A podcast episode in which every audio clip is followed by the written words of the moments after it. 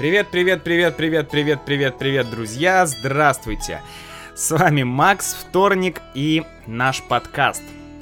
Сегодняшний эпизод будет продолжением предыдущего эпизода, в котором мы говорили про 90-е, про экономику и про политику, и про, про реформы. Это была первая часть. Сегодня у нас будет часть вторая. И у нее будет название Лихие 90-е. Лихие 90-е. Давайте начнем.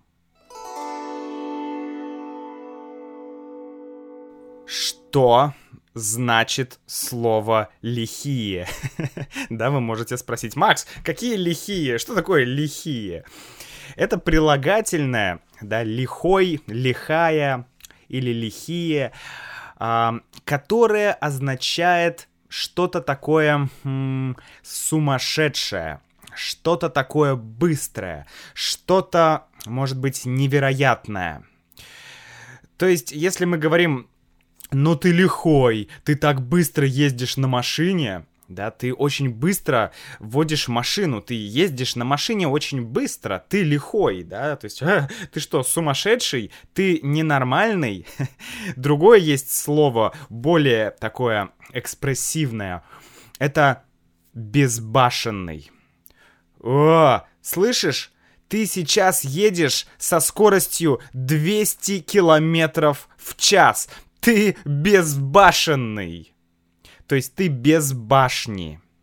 Башня на сленге означает голова. Вот башня — это голова, да, это сленг. Безбашенный, то есть безголовый. То есть Uh, у тебя нет головы, у тебя нет мозга, ты не думаешь, что ты делаешь, ты безбашенный. Юху! Я люблю делать безбашенные вещи, я лихой. Но лихой такое, конечно, слово, Э, это не в каждом контексте будет хорошо э, выглядеть, да, слово лихой. Так вот, друзья, слоган номер один. Хочешь жить, умей вертеться. Вот этот лозунг отлично подходит к вот к этому периоду времени. Россия в 90-е годы. Да, хочешь жить, умей вертеться. Вертеться. Ну, вертеться здесь означает эм, как-то действовать, быть активным. Если ты хочешь жить, то надо быть активным, быстрым, да, лихим. Надо э, как-то, не знаю, тут что-то сделать, там что-то сделать, вот постоянно быть м- очень активным. Вот это слово вертеться. То есть значит, там что-то сделал, тут что-то сделал, побежал туда, побежал туда, вот такой вот, да, человек. Хочешь жить, умей вертеться. То есть, чтобы по-другому, можно сказать, чтобы выжить, нужно эм, применять свою голову. Нужно постоянно думать, где, как найти деньги, где, как э, найти какую-то еду, найти работу и так далее. Потому что ну, вообще, давайте начну я с того, что я сам лично, я не жил в 90-е. Ну, вернее, я жил, да, но в 90-х прошло мое детство. Поэтому я не очень хорошо помню 90-е. То есть у меня есть какие-то воспоминания, я о них расскажу, но в общем и целом, конечно, как мы говорим, э, я тогда не был в сознательном возрасте. Мне было там, сколько мне было? Ну, 5, 7, 8, 9, 10 лет, да, это такой, это не очень сознательный возраст. Это возраст, когда ты еще ребенок. Это, это возраст, когда ты еще не, как бы, ну, не так, как взрослый думаешь, соображаешь, ты видишь мир по-другому, да. Поэтому мне, я буду с, рассказывать и со своей точки зрения, э, какой-то мой опыт, и с той точки зрения, которую я слышу про 90-е. Потому что мой брат жил в 90-е, он больше помнит это время, да, мой, там, моя мама жила, она мне много рассказывала, и я помню, какие, что происходило тогда тоже, что происходило с мамой, в, какой, в каком она была настроении, в каком настроении был э, мой брат, да, и какие-то люди вокруг меня. А, поэтому здесь э, я хочу вторую фразу вам сказать, вторую идиому. Сколько людей, столько мнений. Вот так мы в России говорим. Очень классная, не знаю, поговорка или идиома, как вам нравится. Сколько людей, столько мнений. То есть, если 100 человек, то 100 мнений, да, 100 взглядов на какую-то проблему, на какую-то, э, не знаю, на 90-е, например. Да, сколько людей, столько и мнений. То есть у всех разное мнение, у всех разные точки зрения. Поэтому мое мнение, оно вряд ли будет полным и объективным. И если у вас есть русские друзья или просто русские люди, с которыми вы можете поговорить, то вы можете с ними обсудить тему 90-х. Вы можете спросить, ой, слушай, ну если, конечно, это не молодой человек, Ой, слушай, а как? Расскажи, что было в России в 90-х? Я слышал, были реформы, кризис, дефолт, э, там, бандиты, мафия. Расскажи, что ты думаешь. Это очень хороший топик. Так вот, э, я вижу, что есть два глобальных больших таких мнения насчет 90-х. Если мы говорим ну, вообще, да, вообще про 90-е. Первое — страшное время, кризис и боль бандиты, мафия, позор, все было плохо. Вот это первое такое мнение. И это то, что часто можно услышать по телевизору. Если ты смотришь телевизор, то ты услышишь много критики. Критики 90-х а, годов. Как все было плохо, и как потом все стало хорошо в 2000-х да, когда пришел Путин, хе-хей. Ну и на самом деле там об этом я расскажу в конце, да, 90-е, 2000-е, да, Ельцин, Путин, об этом чуть-чуть я расскажу в конце. Um, в общем, то есть вот такая негативная точка зрения, первая, да, давайте ее немножко разберем. Ш, вот э, какой негатив, какие негативные моменты были? Ну, во-первых, э, вот то, что говорят мафия, бандиты и так далее, конечно, в 90-х это все как раз, как мы говорим, э, был расцвет, да, был расцвет мафии и бандитизма, да, бандитов. а, почему это было? Тут важно понимать, что 90-е э, это переломный момент. Произошел перелом да, что-то сломалось. Что сломалось? Сломалась старая система, появилась новая. План, да, вот этот экономическая экономика плановая, рыночная экономика. А, жизнь людей, э, в, в Советском Союзе все было супер стабильно супер-пупер-гипер стабильно. Ну, да, от, да, довольно, по сравнению с 90-ми. Потому что человек знал, и мама мне это говорила, она говорит, э, я знала, что если я закончу университет, то затем я э, на два года э, поеду, так скажем, на практику, да, я поеду куда-то работать.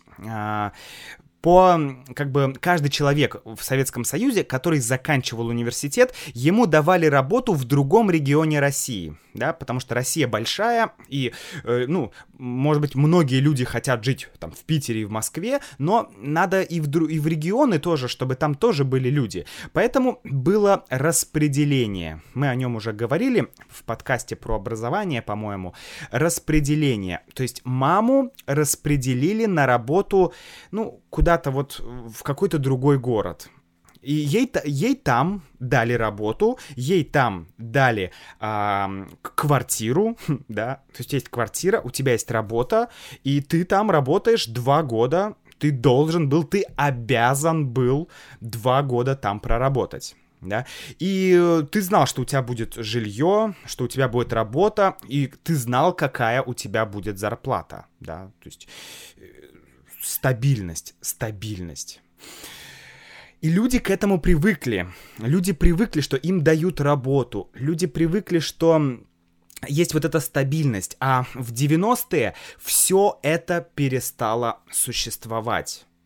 И особенно, особенно это повлияло на тех людей, которые работали на бюджете, что мы называем, да, на бюджете, то есть на, в какой-то государственной сфере. Да, если ты работал, ну, не знаю, медицина, да, учителя, э, не знаю, какие-то там транспорт, может быть, э, какие-то министерства, да, ну, то есть вот если твоя работа была связана с деньгами от государства, да, с деньгами из бюджета, то в 90-е у тебя начались большие проблемы, потому что этих денег не было.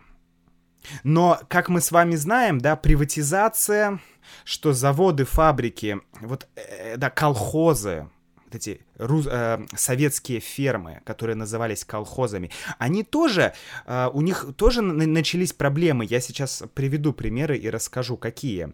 У них начались проблемы, и многие люди просто не могли получить деньги. Люди не могли получить заработную плату.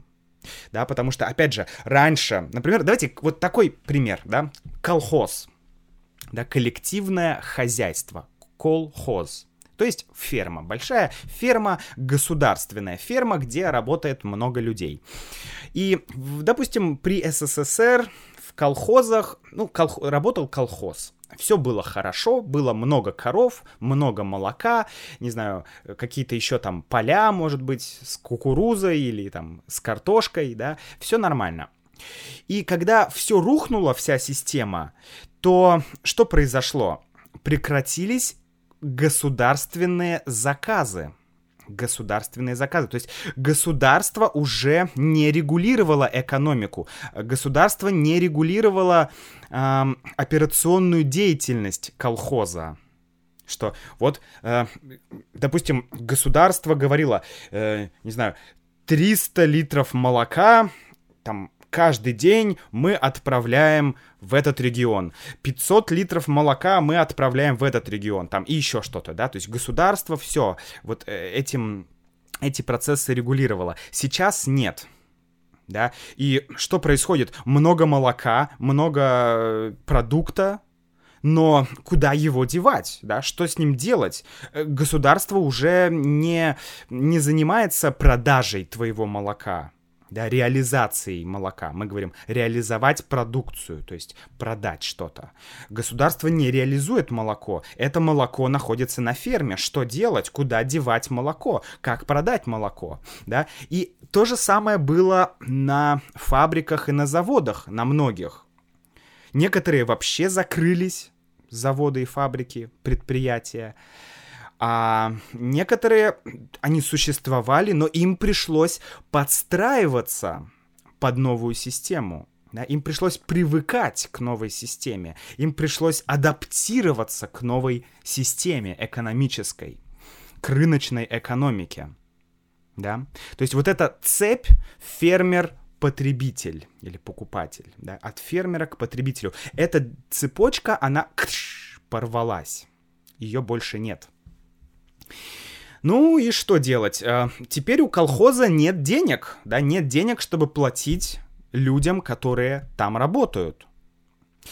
И поэтому что происходит, да? Людям не, у, у людей нет денег, у людей нет зарплаты, и вместо денег им дают молоко, там, творог, сметану, кефир, какие-то молочные продукты, да? Вот и это происходит везде, во всех сферах. Поэтому появляется проблема, то есть с одной стороны, э, время 90-х, оно начало решать проблему дефицита товаров. То есть появились товары, появились продукты какие-то, да, через некоторое время, но у многих людей теперь нет денег, чтобы покупать эти товары. И что делать? Да? Ну, хорошо, что у многих людей есть дача. Вы слышали, да? Дача — это такой дом где-то не в городе у людей, в России, а, где ну, маленький домик, да, какой-то участок земли, где у людей есть огород, они могут выращивать какие-то фрукты, э, фрукты, ну и да, и фрукты, может быть, и овощи, и это помогает. В 90-е это очень помогало когда у людей э, вот была так скажем, вот эта э, подмога, да, вот это, э, этот огород, эта дача, это было э, очень большим плюсом. Люди могли выращивать еду. И многие бабушки, многие бабушки, они стояли или, сидели у метро или где-то в специальных местах, и они продавали все то, что они вырастили. Там здесь помидоры, здесь огурцы, и вот все-все-все. Более того, если у кого-то эм, не было огорода, то люди продавали все, что можно найти в доме. Люди продавали книги, люди продавали, не, не знаю, вещи какие-то ненужные, какой-то антиквариат. Все, да, все, что можно было продать, люди, очень многие это все дело продавали. Вот так вот, такая была ситуация жизни людей. Ну, давайте какой-то пример из моей жизни. Да, я помню, что э, в 90-х э, у нас был большой телевизор. Вообще, в 90-е ну, в конце 80-х, в 90-х начали... А, вообще в Россию приш, пришло огромное количество товаров из Запада, из Востока. Да, такие фирмы, как Sony, Panasonic, а, я не знаю, Philips, Sharp, э, все вот эти все бренды, эти все компании, они э, стали э, свою продукцию ввозить в Россию и появилось огромное количество всякой техники. Прям такой бум всякой разной техники. Ты уже мог купить себе видеомагнитофон, да, и смотреть видео на кассетах. Помните вот этот VHS, да? Это, этот плеер, этот проигрыватель у нас называется маг... Э, видеомагнитофон, да, или просто видик. Видик. Вот, у нас тоже был видик и был большой телевизор — очень дорогой, очень хороший телевизор. А, и наступили 90-е, и мама захотела продать этот телевизор. И что получилось? Пришел покупатель, да, позвонили люди, сказали, хорошо, мы купим ваш телевизор, мы скоро приедем. Приехали люди, достали пистолеты, Жесть. Пистолеты. Реально пистолеты. Я тогда был в садике. Дома была мама и был мой брат. Люди достали пистолеты, -шк, да, и сказали, давайте сюда телевизор. И они забрали и телевизор, и видик, и другую технику, и, по-моему, какие-то, может быть, даже деньги. Я не помню. Но главная их цель была телевизор. Телевизор был реально дорогой, хороший телевизор. Все, нет телевизора. Более того, э, они даже несколько раз ударили маму, да, там, и мой брат тогда очень сильно испугался. Представляете, маленький ребенок, моему брату было тогда, ну, я не знаю, сколько лет, может быть, лет 10-12. Ну, в общем, маленький ребенок видит, да, вот такие вещи. Это было страшно. Я помню, что я пришел из детского садика домой в тот день. Это была зима, и я вижу у мамы большие синяки, да, на лице у нее были синяки. Синяк — это э, такое синее пятно после удара, да, если тебя ударят, то у тебя будет синяк. Вот.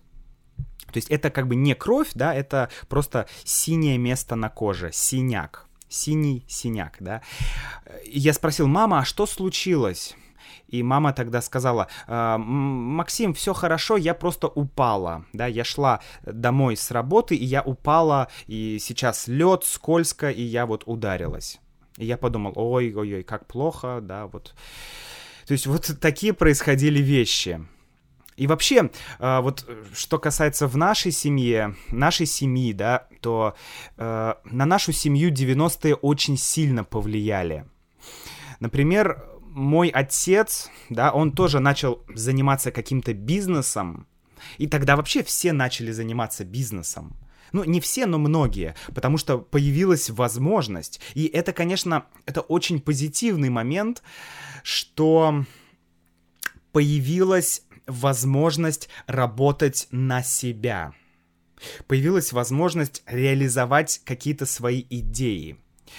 Например, если ты хотел э, там работать в такси, то ты мог да, э, идти и работать. И не было с этим проблем, потому что в Советском Союзе не было бизнеса, да, не было э, частного предпринимательства. Вообще не было предпринимательства. Ты не мог работать на себя. А тут все это появилось, и люди, а, давайте все. Люди начали ездить в Польшу, покупать что-то в Польше или в Европе, да, в каких-то других странах, привозить это в Россию и продавать. Поэтому, конечно, появились товары. И более того, люди, э, у людей появилась возможность ездить за границу. Потому что в Советском Союзе тебе нужно было специальное разрешение, специальная бумага, которая говорила, Макс, ты можешь ехать за границу. Это как, знаете, как виза чтобы поехать куда угодно. И эту визу, да, такую, так скажем, вот это разрешение, его было очень сложно получить. Супер сложно. А сейчас, в 90-е, пожалуйста, ты хочешь ехать в Америку? М, окей, делай визу, едь. Ты хочешь поехать в Европу? Хорошо, вот э, сделай визу и, пожалуйста, едь. это, это, конечно, все сразу сказывалось на людей. Люди начали ездить. Я помню, вот эти первые путевки, туры э, в Египет или в Турцию, да, люди русские начали ездить, и все. У всех просто пш, сорвало башню, да, опять башня, голова, да, сорвать башню, э, значит, люди начали терять голову другое выражение, да, вот два выражения, друзья. Терять голову и эм, э, сносить башню, да, у людей снесло башню, у меня снесло башню. То есть ты теряешь голову, то есть ты прям, а, все, я еду в Турцию, а, алкоголь, не знаю, какие-то турецкие а, развлечения, турецкая еда, все какой-то там туризм, все вот это, а, я еду за границу, просто вот все, у меня пш, снесло башню да, и это происходило очень, ну, это везде, да, происходило, то есть, если ты бизнесмен, если у тебя все шло хорошо, ты мог поехать за границу, ты мог куда-то поехать. И тут возникала главная проблема, это проблема э, вот этих бандитов и мафии. Потому что, ну, давайте я приведу пример. Например, я хочу работать в такси, да, я хочу сам, у меня есть автомобиль, я хочу на нем эм, возить людей, то есть быть таксистом, да, работать на себя, быть сам себе таксистом. И сейчас, да, я могу пойти, получить лицензию, там, так далее, так далее, как-то зарегистрироваться, и все, окей, я могу работать. Но в 90-е ты тоже формально ты мог это сделать, да, формально ты мог это сделать. Но фактически, если ты начинал работать таксистом, то ты там, не знаю, покупал машину, например, какую-то, да, и начинал ездить, возить людей, то в один момент к тебе, к тебе бы подошли два или три человека, такие, да, без волос, как мы говорим, бритоголовые. Бритоголовый означает человек с бритой головой. Да, вы знаете, каждый день мужчины, ну или почти каждый день бреются, да, бреют бороду, бреют лицо, и можно также побрить голову. То есть это такой, э, ну, в общем, слово очень характерное для того времени, бритоголовый. Вот, к тебе бы подошли два-три бритоголовых парня, таких, да, здоровых, и сказали бы, Макс, ты хочешь работать в такси? Окей, нет проблем, нет проблем, Макс, все хорошо, окей. Но 30% э, ты должен отдавать нам. Э, что? Почему я должен отдавать вам 30% моих денег, моего дохода? Ну и эти люди могли бы ответить что-то типа, ну, Макс, ну, ты понимаешь, если ты не будешь отдавать нам 30%, то придут другие люди, и они попросят у тебя 50%. Да, вот придут люди, и ты им будешь платить 50%. Лучше плати нам 30%, а мы, мы тебя будем защищать от тех людей, которые могут прийти. То есть вот эти... И это, у этого... Это был специальный термин. Он назывался «крышевать».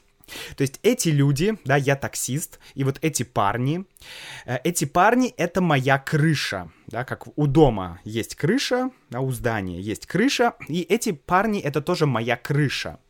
И они меня крышуют, да, крышевать глагол, то есть как бы они... Э, они делают крышу для меня, да, они крышуют меня. А, это означает, что они меня защищают. Но э, э, фактически они меня, конечно, не защищают, они просто берут деньги, и ты можешь работать. То есть все, вот так работала вся система. Если ты хочешь открыть свой ресторан, и ты открываешь или кафе, потому что, кстати, до этого кафе не было, да, в 90-х появились кафе, появились галереи первые, первые кафе, первые галереи и так далее, да. И если ты хочешь открыть кафе, то к тебе тоже придут, придет несколько человек и скажут, ну, друг, это хорошо, кафе, давай, мы тебе поможем, мы будем тебя защищать. И вот ты опять должен, был, должен будешь платить им деньги да, потому что это будет твоя крыша. И без крыши ни один бизнес не работал. Не было вообще ни одного бизнеса без крыши, без вот такой системы мафии бандитов, да.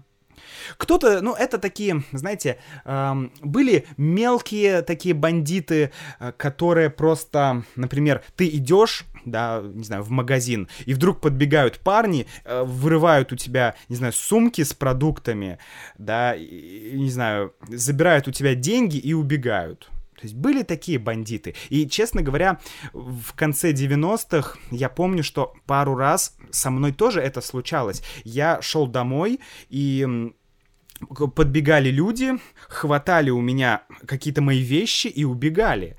Это было страшно, и это действительно, это, это реальность, это происходило. А, и так, и эта система, я говорю, она была везде и всюду. Вот, эта, вот эта система мафии, система таких бандитов. Очень жалко, очень печально, конечно, это было. Но на самом деле, э, как я уже говорил, да, есть такая негативная сторона, но есть и позитивная сторона. И вот я бы хотел закончить этот подкаст все-таки позитивной стороной. Потому что, ну, как бы это был реально сложный период, да. Хочешь жить, умей вертеться. Каждый... Здесь уже работают инстинкты, да, инстинкт выживания, инстинкт самох... самосохранения. Тебе нужно выжить, тебе нужно, э, не знаю, если у тебя нет еды, ты, тебе ты, ты можешь отнять еду, да, у тебя нет еды, нет денег, нет работы, ты идешь и отнимаешь еду, да, ты применяешь силу. То есть, ну, это вот это факт, да, это, это, это, это не какой-то, как бы, э, такой культурный, э, культурный, какой, какой-то культурный аспект России, да, нет, это скорее аспект того времени, вот такого гигантского разлома, советская система и такая капиталистическая система. Вот, но какие были позитивные э, моменты, да? Ну, как я уже сказал, э, постепенно проблема дефицита товара уходила. Конечно, была разница Москва и остальная Россия. Конечно, в Москве было, так скажем, жить интересней, веселее, да, в больших городах. Было больше возможностей, ну, как и сейчас, по сути, да, как и всегда было. А, и в регионах, где-то в далеких деревнях, конечно, было еще тяжелее людям, потому что работы совсем не было, и очень часто э, люди в деревнях жили просто на пенсию, на пенсию дедушки или пенсию бабушки. Потому что, а, ну, что делать, да, денег нет, работы нет, ну вот бабушка получает пенсию, и на эти деньги все, вся семья живет. Плюс какой-то огород, дача, да, ну или там э, какие-то фрукты, овощи, вот э, грибы, там в лесу ягоды, да, вот это все очень, конечно, помогало людям. Поэтому сейчас дача — это очень такое популярное, э, популярное культурное явление для русских людей. И, конечно, стоит понимать, что это все равно, некоторые говорят, да, некоторые люди говорят, что это было героическое время. Да, были бандиты, да, был, была проблема с едой, но само время, сам период времени был героический, потому что это был, как я уже много раз сегодня говорил, это был разлом, разлом времени, разлом системы. Поэтому это было в любом случае трудное время. Такое время не может быть легким. Китайцы э, говорят, что э, э, как там и врагу не пожелаешь жить в эпоху перемен. То есть э, вот в эту эпоху перемен, в эпоху разлома жить это самое ужасное. Но само время было героическое. И на самом деле очень многие люди начали а, что-то творить, что-то делать, да, художники, музыканты, появились первые галереи, то есть ты мог пойти в галерею, посмотреть на картины, искусство. Появились кафе, ты мог сесть и э, с кем-то поговорить об искусстве, попить кофе. Да, первое кафе. Страшно звучит, да, но это факт. Первые кофейни. Вот, и... А кто делал эти галереи? Государство? Нет, люди. И люди сами были ответственны за то, что они делали. Да, они были активны. Ну, те, кто был активен, тот делал галереи, какие-то еще вещи. Многие художники, которые были э, раньше неизвестны где-то в Европе, в Америке, не знаю, где-то за границей, они стали эм, делать выставки за границей. Да? выставка, вы знаете, выставка картин. Если я художник, я пишу картины, и я могу сделать выставку э, своих картин где-то в галерее, да, там в Нью-Йорке. О, у меня будет выставка в Нью-Йорке через неделю, да, или выставка в Московской галерее через неделю. Вот, и эти люди, эти художники, их увидел, увидели люди в другом мире, и они сказали, вау, это круто, и эти художники становились богатыми. То есть вот такая была интересная схема, да, что искусство и эм, культура она э, получила толчок, она получила заряд энергии. Если ты хочешь, то ты можешь реализовать свои идеи. И в этом плане мне кажется, это время было насыщено какой-то, наверное, реальной свободой. Да, эта свобода означала, что тебя могут убить. да. Но фактически, да, в таком широком смысле это реально была полная свобода. Это был хаос, но это была свобода в то же время. Ну и, друзья, завершить этот подкаст я хочу, как я уже говорил, таким э, небольшим итогом вот то время, да, 90-е и время Путина. Что, когда лучше, да, когда жизнь была лучше. Ну, во-первых, нельзя сказать лучше, все субъективно, но если говорить экономически, то, конечно, в начале 2000-х в России произошел такой экономический подъем, да, начался экономический подъем, то есть экономика начала расти.